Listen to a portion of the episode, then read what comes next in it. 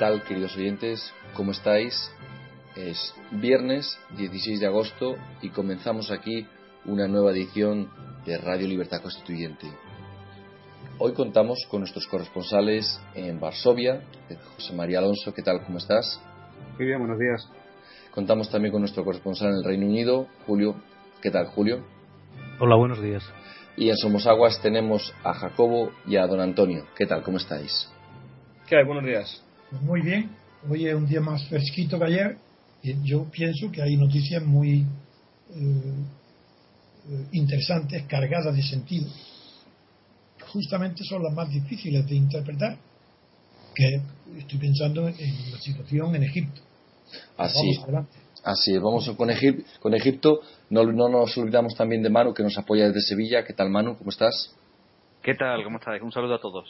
Y pues nos vamos eh, rápidamente a la portada del mundo, que titula así: Los militares los quemaron vivos dentro de las tiendas.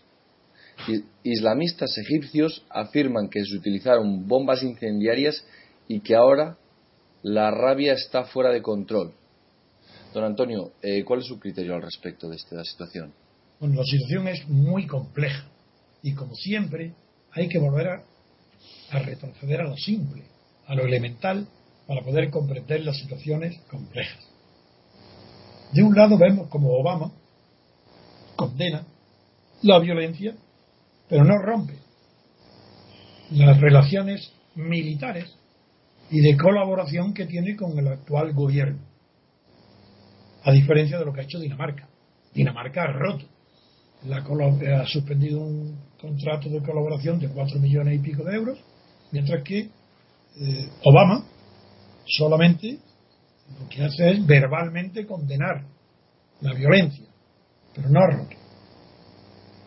Y es significativo para nosotros los españoles y para mi obsesión, que la reconozco, eh, con el ministro de Asuntos Exteriores, Mar Gallo, que vuelve a decir este pobre hombre que en Egipto no ha habido un golpe de Estado. Bien, que lo diga en los primeros momentos siguiendo el ejemplo de Obama, que Obama era la tesis de Obama, bueno, pase, pero que hoy, cuando ya apenas hay un analista internacional que no reconozca que fue un verdadero golpe de Estado, otra cosa es, es que los, y los argumentos que empleó en su día Obama, como los que hoy emplea eh, el ministro de Asuntos Exteriores español, son ridículos. Un golpe de Estado está definido en la ciencia política.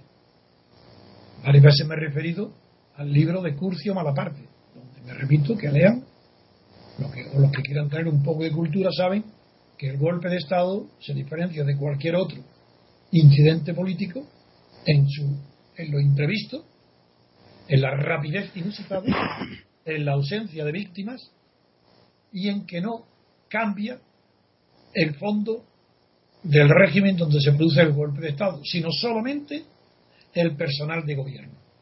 Un golpe de Estado se da para cambiar a los gobernantes, no para cambiar la forma de gobierno. Veamos a ver, veamos qué ha sucedido en Egipto. Estaba Mursi, pero ¿por quién? Era el jefe de los militares que derribaron a Mubarak, por tanto era el ejército. Y después de estar pues, un año, un tiempo en el poder, Mursi se ve que las resoluciones que toma y el gobierno militar de Mursi es calificado de islamista. Conviene mucho, cada vez que se utilice una palabra genérica o equívoca, saber de lo que se está hablando. ¿Qué significa islamista en Egipto? Pues islamistas en Egipto son los partidarios del Islam, es decir, todos menos los, los, ateos o los coptos, los cristianos. Si islamistas, pues dentro del islamismo, pues, los militares, pues, yo pienso que la inmensa mayoría de los militares son islamistas. Otra cosa es el movimiento islamista de los hermanos musulmanes.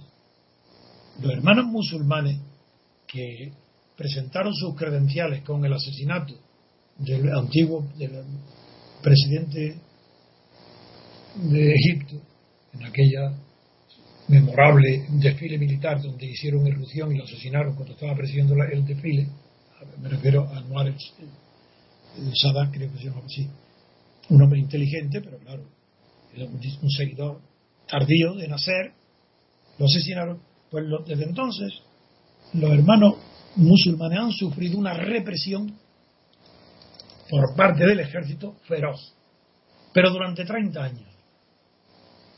Y para un momento en que se confunde los movimientos, las primaveras árabes, se confunden los occidentales que tienen poquísima idea de lo que pasa en su país, en su propio país, en Europa, cómo van a saber lo que pasa en, en África. Pues la primavera árabe fue confundida con como una revolución hacia la democracia, una revolución partidaria de la libertad y la democracia. Nada más lejos de la realidad.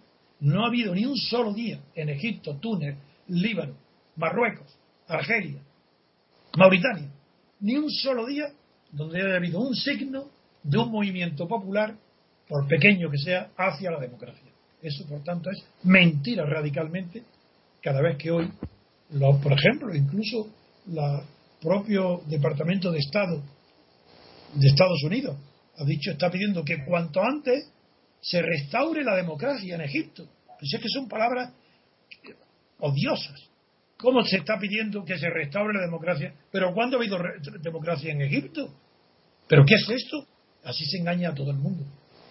Ah, porque que todos los, los gobiernos que hacen, europeos, recibir, han llamado a sus embajadores para pedirle explicaciones, como es natural, como están ahí, que le expliquen de viva voz qué es lo que está pasando. Y expresar su deseo de que termine la violencia, de que sea posible. Pero siempre con el respeto de que, de que son los embajadores representantes de un país y de un gobierno que no está a las órdenes de la Unión Europea. Pues bien, Margallo, vosotros me leeréis, a ver, recibe al embajador y se dirige a él en unos términos que no tengo delante de la prensa, como si fuese un subordinado suyo, combinándolo, y emplea la palabra combinar la prensa, lo combina sí. a que exprese la violencia. Bueno, esto, esto es que es inaudito. Esto, esto los españoles ni se dan cuenta, ni están como en España tampoco hay democracia, pues no entienden una palabra de lo que estoy diciendo. Si me permite, don Antonio, me gustaría eh, eh, leer las declaraciones de Margallo, que afirma que lo sucedido, lo sucedido en Egipto no es un golpe de Estado clásico, en contraposición con lo que usted afirmó, que era un golpe de Estado de, en toda regla. Así es, y afirma que no es un golpe de Estado clásico en cuanto tiene un apoyo muy superior al del propio estamento militar. Además, ha añadido, los militares han dicho que no están ahí para quedarse, sino para corregir el rumbo de una revolución que, en su opinión, se había desviado. Y dice que espero, espero que cumplan con su palabra, ha dicho. Este, este, vuelvo a decir, este pobre idiota, este pueblo ignorante, no sabe que los militares siempre dicen que han dado un, dan un golpe y siempre dicen que no es para quedarse. En todas partes, eso es un eslogan típico. ¿Cómo lo puede repetir una persona medianamente inteligente? Eso no puede tomarlo en serio. Pero más importante que eso es que al afirmar que se trata de un golpe de Estado, vuelve a repetir la idea de que en Egipto hay una división. Porque ¿qué argumento va a favor de que es un golpe de Estado? Ninguno de los referentes a las características de los golpes de Estado, sino solamente que el supuesto apoyo de la población era mayoritario. Es decir, que había más, más partidarias de ese golpe de Estado que en contra. ¿De eso que tiene que ver? Con la naturaleza del hecho político de, la, empleo de la fuerza para derribar un gobierno. ¿Es que acaso se ha hecho con la salida masiva de las masas para derribar? No, no, no. Las masas se han echado a la calle después, no antes. No, no, esto no. Es que no, de verdad, es que es imposible hablar con seriedad en, una, en medio de un país como España, donde no hay ni un solo medio de comunicación que sirva de referencia, como en Inglaterra, por ejemplo, pasa con los EBC o con algunos periódicos, que yo por eso siempre a Julio, que está oyendo ahora, le pido que qué los periódicos ingleses, sobre todo una cuestión que ellos conocen como nadie, que es la situación de Egipto. Por eso le pregunto, aquí, aquí ¿qué piensan?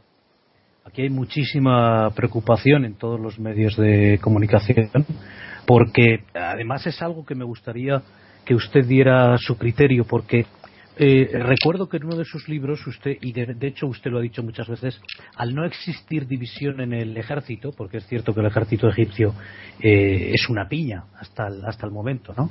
Eh, no existe peligro de guerra civil, pero aquí se está constantemente recordando el caso de Argelia. En Argelia el ejército estaba unido, pero sin embargo ha habido una guerra civil con más de 250.000 muertos.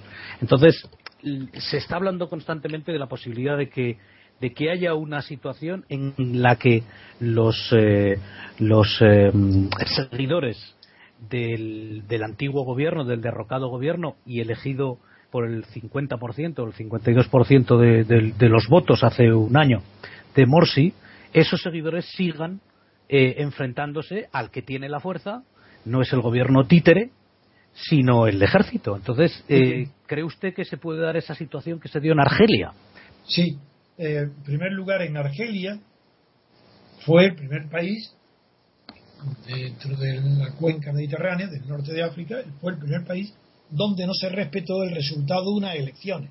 No quiere decir que el régimen de Argelia en aquella época era democrático, simplemente que fue el primer país, el primer país donde ganaron el equivalente a lo que hoy en Egipto son los hermanos musulmanes, que fue el, islamismo, pero el, radicalismo, y el FI se llamaba, Frente Islámico de Salvación. Eso es. Ganó las elecciones. Pero claro, yo sabéis que siempre distingo una cosa son las elecciones y otra cosa es la democracia. Y todo el mundo, todo Occidente, estuvo a favor de anular esa elección y dar un golpe de Estado militar en Argelia. Eso para empezar. Que es el antecedente de lo que hoy está pasando en Egipto, es verdad. Pero en Argelia fue más cínico, porque entonces que fue descarado y nadie y la opinión internacional entonces no estaba como hoy, que hoy está más sensible, hoy hay más delicadeza de sentimiento en los asuntos internacionales que en la época donde se dio el golpe militar contra el gobierno electo, no digo demócrata, elegido por los argelinos. Hoy en Egipto es verdad que el número, de, no se sabe el número de seguidores que tiene Morsi y los que tiene el actual gobierno, es decir, el ejército que dio el golpe de Estado contra Morsi. No se sabe. Pero sí se sabe que el número de los que votaron la constitución preparada por Morsi fue menos de la mitad. Menos del 50% aprobaron la constitución en virtud de la cual Morsi llegó al poder. Es decir, que es una minoría. La que apoya, la que apoyaba a Morsi era una minoría probablemente sería. Una, una cosa es la gente que votó, don Antonio, perdone que le interrumpa, una cosa es la gente que votó a Morsi cuando, cuando se presentó a las elecciones y otra cosa es el referéndum constitucional, porque hubo gente, la, la visión que se tiene aquí en Reino Unido es que hubo gente que votó a lo que parecía iba a ser un gobierno moderado, se comentó el caso de Israel, es que en todo momento Morsi dijo que quería estar en las mejores relaciones con Israel. Eso lo dijo Morsi en la prensa británica. Entonces se, pensaba que iba a ser un gobierno moderado, pues bien, con ciertas, eh, digamos, un gobierno a la turca. ¿eh? Con, con, eh, Erdogan, una... Erdogan ha dado un mal ejemplo, porque Erdogan es un hipócrita que hoy está condenando lo que él mismo hizo hace poco en su propia plaza pública. Ya, y, y don Antonio, Obama Obama no tiene nada que ver en el golpe de Estado que se da en Egipto? Sí, lo ha apoyado él y el, y el rey, los Emiratos. Mira, ayer he leído, vi en la televisión las declaraciones de un, eh, no era si, si director diplomático o algo, pero una persona muy informada. ¿no? Se veía en su informe, hablando español, bien, estaba muy bien informada. Y, se veía que estaba a favor del actual eh, poder, del ejército actual estaba en contra de Morsi y de los hermanos musulmanes. Pero lo que dijo era verdad. Y una de las cosas que dijo es que no se puede olvidar que Morsi está apoyado por una minoría. Porque yo antes, cuando me ha interrumpido Julio, que es posible que haya quedado en la sombra de la duda de que una cosa fue la, la votación de la Constitución y otra la elección de Morsi. Bueno, pues bien. Correcto. Muy bien, pues si es correcto, quiere decir que los que votaron a los que votaron a Mursi no llegan no llegaría al 25% de la población. Y eso lo ha dicho ayer en la televisión este, este hombre que está de profesor en el Cairo y, era, solamente apoyaba el régimen actual, apoya a Obama, apoya a Arabia Saudita, está a favor de los Emiratos, está a favor, pero dijo la verdad. Eso en primer lugar. En segundo lugar, la guerra también habló y dijo que no. Él dijo literalmente anoche, igual que mis palabras. Y yo la repito no porque diga igual que yo, sino porque lo dijo razonadamente. Que él no veía ningún peligro de guerra civil. Y dijo el argumento mismo que yo. Porque el ejército no está dividido, no hay, y no, ninguna, salvo que una potencia extranjera intervenga para armar a la población civil, no, veo, no veía peligro de guerra civil. Sin embargo, después vi en la entrevista que muchos residentes y algunos españoles dicen que se pueden adquirir armas con mucha facilidad, que están en las tiendas, que se pueden comprar. Digo, pero claro, estos son personas ignorantes, que una guerra no se hace con pistolas, ni con escopetas. Pero cuando hablo de armamentos, me refiero a armamento pesado, el que se utiliza en una guerra, desde tanques y aviones y, cañones, y eso, eso el ejército lo tiene en monopolio. Entonces veo muy difícil que haya una guerra civil. En cambio, como lo que está acostumbrado no solo el norte de África, sino el mundo entero, incluida la Unión Europea e incluida Estados Unidos, a lo que están acostumbrados es a que haya sistemas, convivir con sistemas que celebren elecciones, aunque no sean democráticos, ni haya separación de poderes, ni haya respeto de los derechos humanos. Eso no es verdad, eso no lo exige nadie.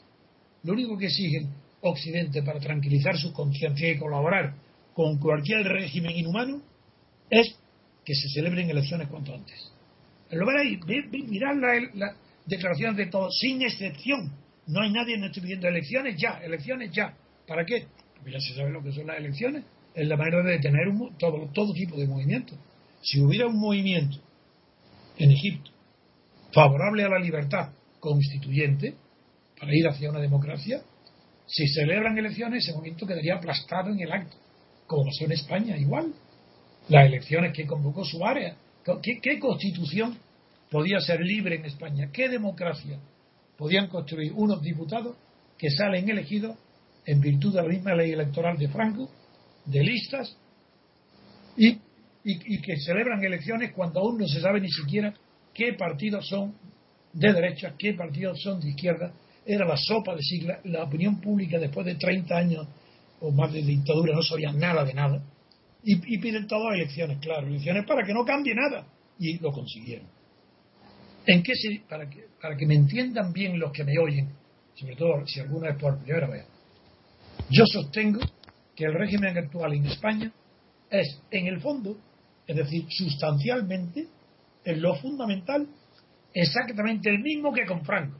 Me dirán, pero hombre, ¿cómo puede decir eso? Pues veamos, yo defino el franquismo, yo no defino el franquismo ni, el, régimen de Franco porque no tuviera libertades de asociación o de partido, no, no, lo defino porque la esencia del franquismo era la ausencia de control político y judicial de la jefatura del Estado.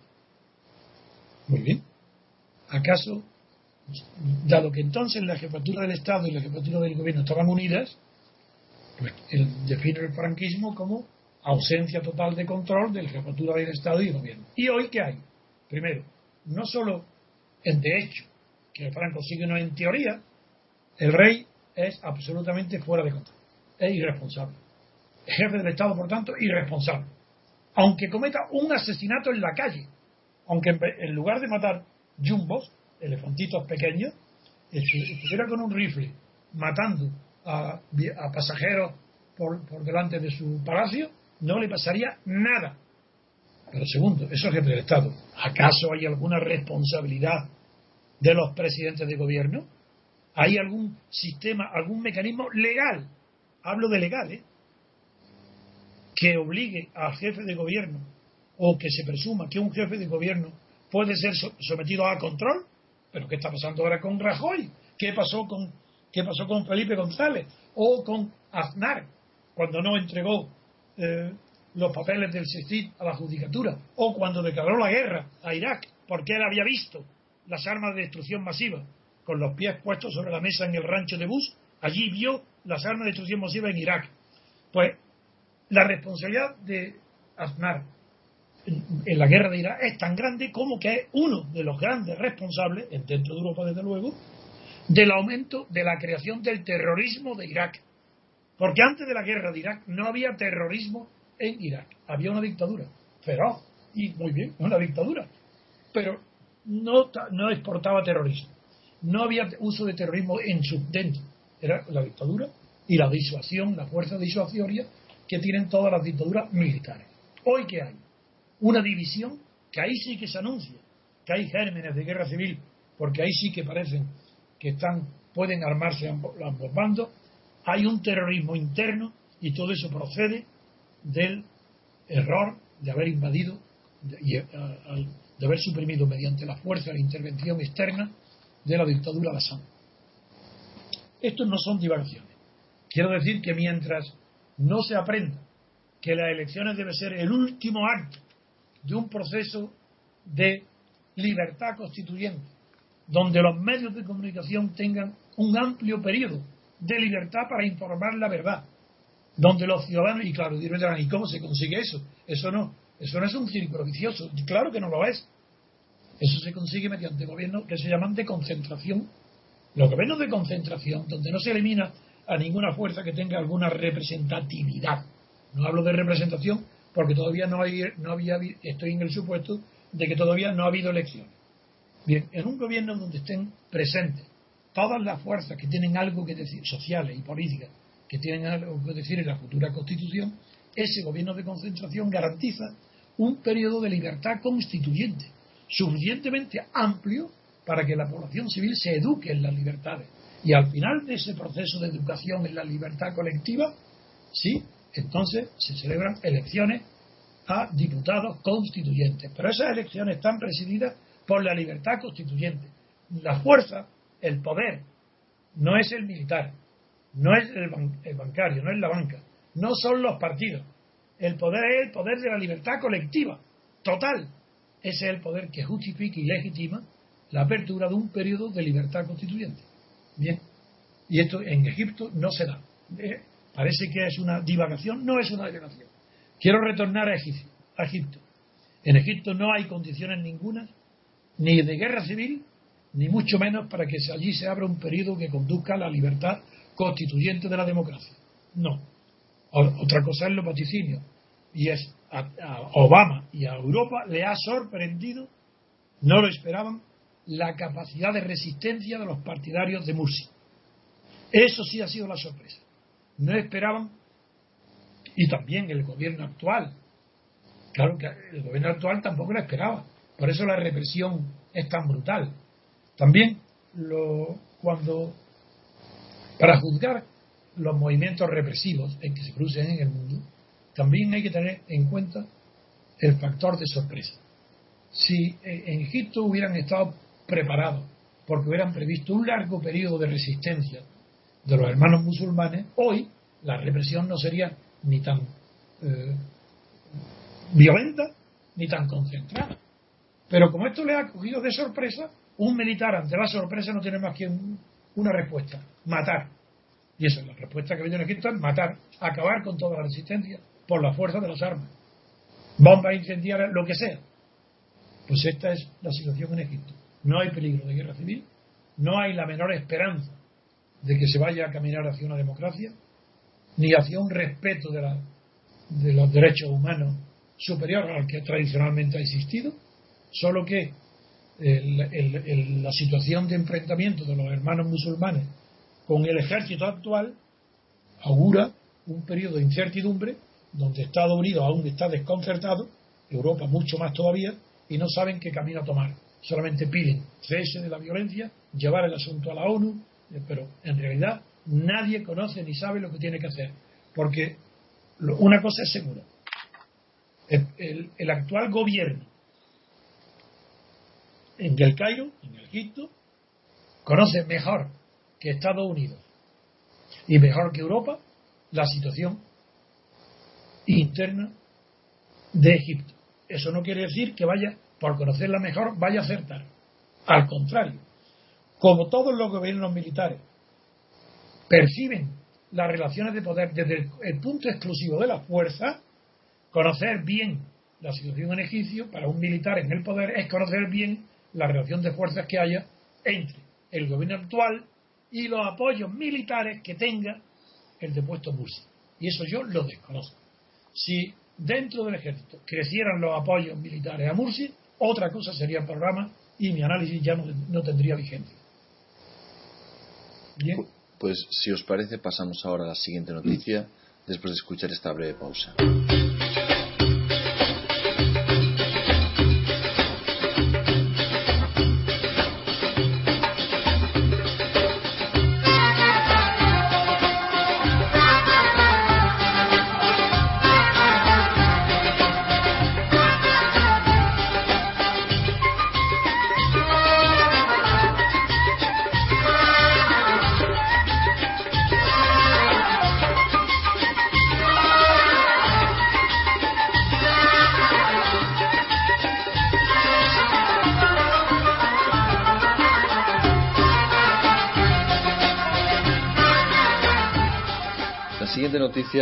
Eh, trata de Gibraltar y nos la trae Manu. Adelante, Manu. Pues eh, desde la razón leo eh, como titular Gibraltar tenderá un cable submarino para el juego online pese a las protestas. como su título dice que se confirma la motivación oculta de las provocaciones de Fabián Picardo y los bloques arrojados en la línea servirían para proteger la instalación. Esto es lo que dice la razón. Bien, eso demuestra otra vez es que mi discurso es monótono, porque monótono es la falta de inteligencia de las autoridades españolas y de la prensa que la apoya como razón. Pero ¿qué, ¿qué significa esto? De manera que un cable submarino, sin tirar los bloques de hormigón, no se puede tener un cable submarino ahí protegido. Pues eso es absurdo, eso es mentira. el primer punto es, segundo, cable submarino para extender una línea telefónica que independice a Gibraltar de España o para el juego online. ¿Qué? ¿Me explicáis lo que significa el juego online para comprender? Porque en otros países que he visto que es un cable telefónico. Sí, un juego, el juego online se refiere a, páginas de internet en las que se puede eh, jugar al a hacer apuestas de dinero y que eso requiere el cable telefónico. Claro, para, para tener una conexión más potente, igual que nosotros hemos aumentado la conexión en, Somos Aguas, pues y la gracia es que el póker en, Gibraltar está libre de impuestos, entonces por eso proliferan en los paraísos fiscales las páginas de juego online. Muy bien, entonces quiere decir que si Gibraltar dejara de ser un paraíso fiscal, no tendría sentido esto, ¿no? No, no tendría tantas exenciones fiscales. No sería tan evidente su utilidad. Bien. Como detalle, como detalle técnico, quería apuntar también, don Antonio, que es que el cable pretendería eh, aumentar el número de líneas de teléfono necesarias, que es por las que ganan ellos también bastante dinero. Líneas de teléfono que en la época de Zapatero, por lo visto, ya les concedieron en, gran número a Gibraltar, y es que una de las grandes eh, fuentes de dinero por las que Gibraltar se financia, este tipo de ah. llamadas y demás. Entonces, este cable le daría una conexión con el Reino Unido e independencia con respecto de España de estas líneas de teléfono. Bueno, yo como no conozco, en primer lugar yo no, conozco bien porque no lo he estudiado y cuando una cosa no la sé, hago alarde, decir, no lo sé, porque siempre quiero dar ejemplo de tantas personas que hablan de lo que, de lo que ignoran y yo de verdad que me es imposible. Yo no sé ahora mismo, porque no lo he estudiado, creo, creo, me puedo equivocar, que en el Tratado de Utrecht no se habla de las aguas jurisdiccionales del Peñón, de la Roca, porque entonces, en aquella época, no había una legislación internacional obligatoria sobre las aguas territoriales. Además, segundo, creo que después, en los tratados del mar posteriores del siglo XIX, sí se, se consagró el principio que todo uh, que toda superficie terrestre con costa lleva anexo una franja de aguas territoriales. Luego, si el peñón es, un peñón, también tiene que tener sus aguas territoriales. Serán muy cortas, serán las tres millas, lo que sea, pero algo tendrá. Y yo no sé si este muro de esos bloques de hormigón se han tirado dentro o fuera de las tres millas de aguas territoriales. Creo que están dentro de las aguas de Gibraltar. Aunque las noticias dicen que los pescadores, no lo sé, tampoco sé el derecho que tenían los pescadores.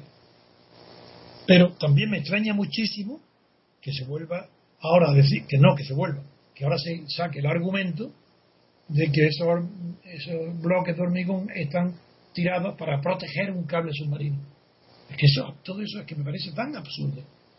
Soy ignorante de la técnica, pero no hasta el punto de creer que un cable submarino necesita tirar antes bloques de hormigón. Es que me parece ridículo. ¿Eso, qué es? Además, el cable este, según he leído, viene desde, desde la India o algo así. Es un cable que sigue el antiguo Sí, que trazado de. Atlántico, sí. No, no, viene desde, desde la India y pasa por el canal de Suez o por ahí. Por Egipto, por. Conece también Marsella, lo he estado leyendo antes. Pero una cosa. No, digo, que- ¿Cómo? sí, don Antonio, ayer yo estuve, yo estuve, no trabajé ayer y tuve la, la oportunidad de leer eh, todos los periódicos eh, británicos. Le dediqué mucho tiempo a la edición de papel, precisamente buscando noticias sobre Gibraltar. No hay nada. No, Ayer no, había nada en la prensa Para ellos no- británica. para ellos no es Entonces, importante. Entonces, ya, pero vamos a ver, es que se ve tan claro el, el ánimo que hay de meter más leña al fuego. O sea, es que se ve clarísimo. Es que está clarísimo, por lo menos.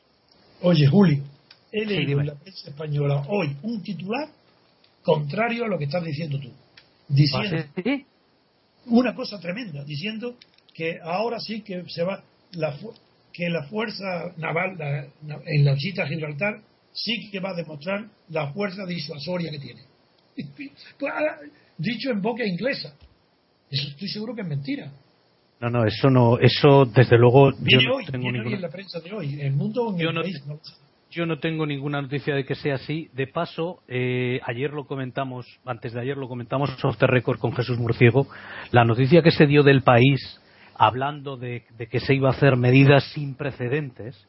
eh, y sin precedentes es que es lo de siempre, es cuando se sacan de contexto las cosas, se crea una alarma que no existe cuando se ha hecho ese discurso aquí. Cuando se hablaba de medidas sin precedentes, lo que se estaba diciendo es medidas sin precedentes entre socios de la Unión Europea y socios de la OTAN. Eso es a lo que se refería la noticia del Times. El país Eso la sí, copió. es- Eso se comprende. Vale, pues el país lo que hizo fue copiarla, descontextualizarla, precisamente para seguir creando alarma. Pero ese no era el, el, eh, la intención de la declaración que hizo el, el, el- Ministerio de Asuntos Exteriores. De hecho, Pues ahora, pues es, un asunto absolutamente menor. lo que dice hoy la prensa española, no recuerdo cuál de los dos, vosotros me lo diréis, Eh, lo he visto esta mañana, es que ahora los españoles nos vamos a enterar de lo que es la fuerza de disuasión que tiene la Royal, la Royal Navy. Pues muy bien. Así que ya, Nada. En el único sitio que ha habido algo de información ha sido en la televisión, en la, en la BBC. Lo que ha salido es eh, gente, muchos hablando en español, con lo cual lo han tenido que subtitular en, en inglés. Muchos que viven en la zona quejándose de que los controles les están haciendo llegar al tra- tarde al trabajo, que no pueden ir al trabajo. claro, claro, claro. Eso es, lo, que- eso es lo que ha salido. O sea que si lo que querían era darle una patada a Inglaterra, se la han dado en el culo de los gibraltareños y de los españoles que viven al lado. Desde luego. Muy bien, pues, Pues- esto de Gibraltar yo no creo que tenga más hoy que comentar. Claro, pasamos. si- Adelante. No digo nada más que a mí me ha dado un poco de pena de Obama del ridículo que está haciendo en la cuestión de Egipto. Porque es que ya se le ve que está inseguro, que no sabe lo que. Me ha dado cierta pena. Bueno, cierta pena porque le tengo simpatía y deseo que Estados Unidos no se equivoque. Pues eh, eh, pasamos ahora, si os parece, a la siguiente noticia después de escuchar esta, esta breve pausa.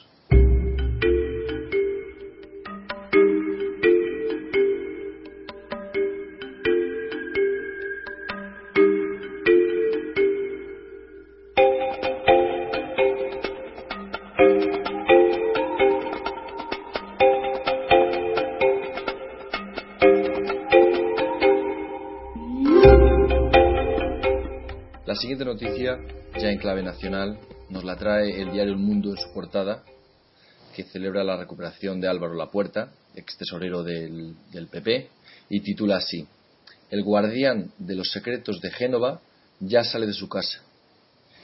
No creo que Bárcenas haga mucho daño al PP.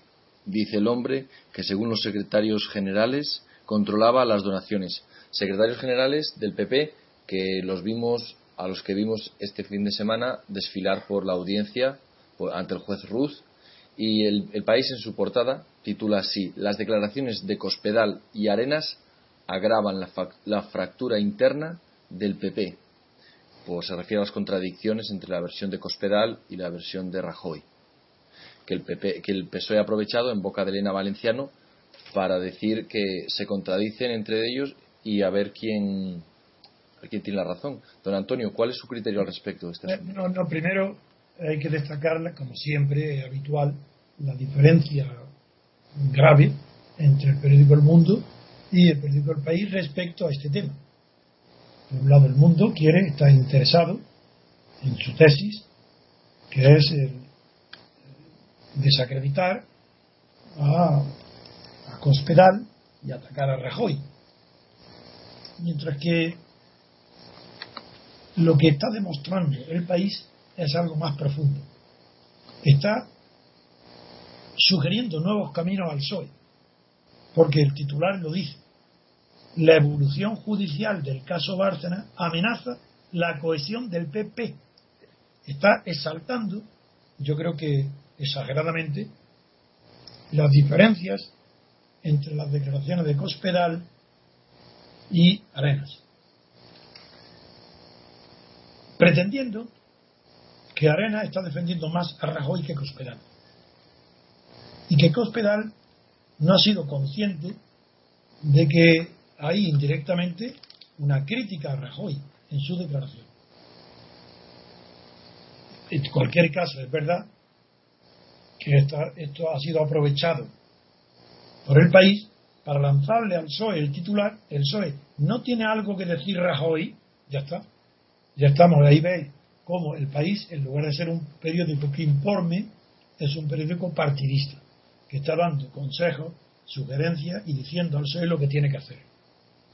Como el mundo lo hace con el sector del PP, al que hoy apoya el mundo, que es Esperanza Aguirre, y etcétera. Esto es lo que.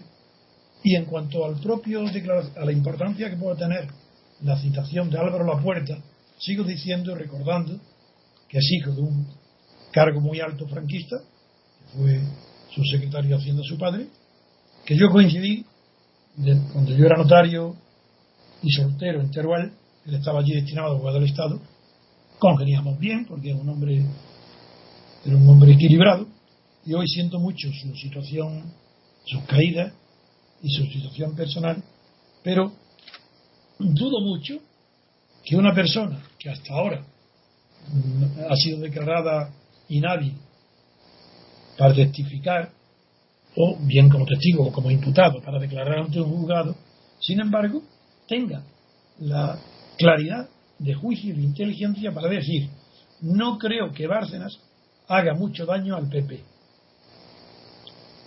Esto, esto no creo que Bárcenas haga mucho daño al PP, es una opinión personal de una persona que tiene un pleno dominio de sus facultades. Yo creo que es muy posible que cuando lean este, estos titulares, pues tanto el juez como las partes personadas van a pedir la imputación, no, que, imputado está, van a pedir que, que lo examinen inmediatamente los forenses para que vaya a declarar enseguida. Y eh, en cambio, yo no le doy demasiada importancia a lo que el país destaca de la división entre Cospedal y Rajoy, porque creo que son más deseos que realidades. Bueno, pues si os parece pasamos ahora a la siguiente noticia después de escuchar esta breve pausa.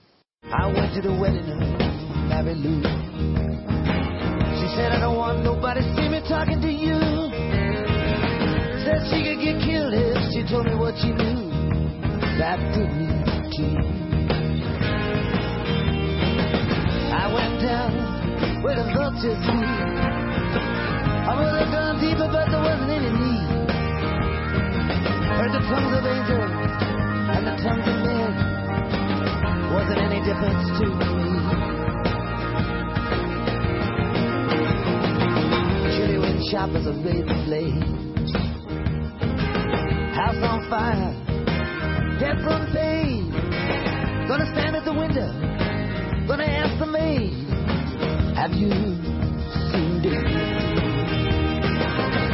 siguiente noticia en clave internacional nos la trae nuestro corresponsal en Varsovia, José María Alonso, que nos va a hablar del viaje de Putin a, Irán, que al final eh, no fue a Irán, y del Club de Shanghái. ¿No es así? sí, así es. Eh, la prensa española no habla del tema. Claro, esto, bueno, son noticias de agencia, eh, agencias rusas. Eh, entonces, el otro día vi la noticia de que Putin iba a viajar a Teherán, precisamente porque había leído en una, en una agencia de noticias rusa que, que así era. Esa misma agencia de noticias rusa ha modificado esa noticia diciendo que al final Putin no va a ir a Teherán. Sin embargo, se va a reunir con Rouhani, como tenía previsto, a petición de Rouhani, que sabemos que es el jefe de Estado de Irán, se van a reunir en... el Estado no, es presidente del gobierno. El presidente del gobierno, perdón, sí. Eh, eh, se va a reunir a petición de Rouhani en eh, Kirguistán. Kirguistán es uno de los estados miembros del grupo de Shanghái. Todos sabemos, para que los oyentes se hagan una idea, porque yo entiendo que es muy difícil saber dónde están estos estados, es simplemente en el mapa yo creo que no lo sabe casi nadie. Es claro, es que es muy poco popular. Todo el mundo conoce perfectamente la OTAN, qué es la OTAN, qué países la componen y el mapa de la OTAN. Sabían situar casi cualquier miembro de la OTAN, pero el contrapeso mundial de la OTAN no es Rusia y China, como se suele decir. El Cáucaso casi siempre ha estado desconocido, la gran división de países ahí. Es muy difícil situarlos. Cuando, cuando nosotros veíamos mapas de la Unión Soviética, pues generalmente era un solo color que englobaba todo. Una vez que se deshace la Unión Soviética, pues en el mapa aparecen de manera singular esos estados. Entonces, el bloque que contrapesa a la OTAN es el grupo de Shanghái, que se funda en el 2001 y que incluye no solamente a Rusia y a China, también tiene a Kazajstán, que, Tajikistán, hablo de memoria, Uzbekistán y Kirguistán. Esos son miembros de pleno derecho, pero como estados observadores que pueden ser incluidos en ese grupo de contrapeso a la OTAN están Irán, precisamente, Mongolia, Pakistán e India. Entonces, es importante saber que Putin se reúne con uno de los representantes de un grupo, de un país potencial al grupo de Shanghái en, la reunión que hacen en, Kirguistán. Eh, ¿Qué ocurre con esta reunión? Ya lo comentamos el otro día. Mm, se va a tratar, pues, del, eh, sobre todo de los potenciales problemas que tendría para, para el Cáucaso, pues tuviera algún tipo de problema en Irán. Eh, también eh, iban, querían comentar el tema de la energía nuclear, de la, la necesidad que tiene Irán de producir energía nuclear y del apoyo de Rusia para desarrollarla, eh, contraviniendo las, las indicaciones del grupo de la OTAN y de la Unión Europea para no desarrollar ese programa. Entonces, bueno, simplemente era modificar esa, esa noticia que no cambia realmente el propósito, sino eh, geográficamente de Teherán a, a Bishkek, que es la capital de quiero recordar ya y, desarrollar ese tema. Sí, adelante, don Antonio. No, que quiero recordar, ya que han nombrado Shanghái, que es poco conocido, decir a los que tienen memoria de los acontecimientos grandes de los hace 20, 30, 40 años, que este grupo de Shanghái no tiene nada que ver, ni siquiera parecido alguno, con lo que hace en la conferencia de, Van, de Bandung, eh, en tiempos de Nasser y de todo, se llamó los países no alineados. Aquí no, aquí están los alineados en contra de Estados Unidos, en teoría, que es Rusia y es eh, China, y, así que no, se confunda, que aquí es los, los, países del tercer mundo que se llaman entonces no alineados o neutrales, ya no existe ninguna organización que los agrupe don Antonio, eh, quería preguntarle si usted recuerda que creo que España participó en alguna reunión de los no alineados antes de ingresar en la OTAN. Concretamente creo que estuvo en Cuba en el 79. Es que no lo recuerdo, oye. Pues creo que era Suárez el que envió a... Mm, ah, que fuera capaz Suárez, luego un irresponsable. Ese ni sabía siquiera lo que era Bandú. Pues sí, creo que para España participó como observadora en el grupo de los no alineados en el 79. Bueno, pero lo que yo quería advertir que hoy no hay nada de eso. Hoy es un grupo contrario a la OTAN. Claro, y ese, ese grupo, mm, ya digo que, que realmente es, tiene un peso muy importante, puesto que incluye a un país como China que necesita importar el 81% de, del petróleo que consume. Y, China importa ese, y Rusia, claro, claro. Rusia lo que pasa es que es independiente energéticamente. pero los intereses de Rusia en todos los sentidos, económico y político. Efectivamente, sí, sí, así es. Entonces, eh, bueno, mm, parece ser que se posicionan ya de manera inequívoca. Ya lo, ya lo sabíamos que estaban posicionados a favor de Irán, pero realmente están manteniendo ya reuniones de alto nivel para defender la posición de Irán. Y no solamente eso, es que también Putin se va a reunir el 5 de septiembre en San Petersburgo con, con Xi Jinping, con el, con el chino. En la cumbre, de la cumbre del G20, uno de, los, de las reuniones más importantes que tiene es el 5 y el 6 de septiembre se reúne con, con el chino Xi Jinping.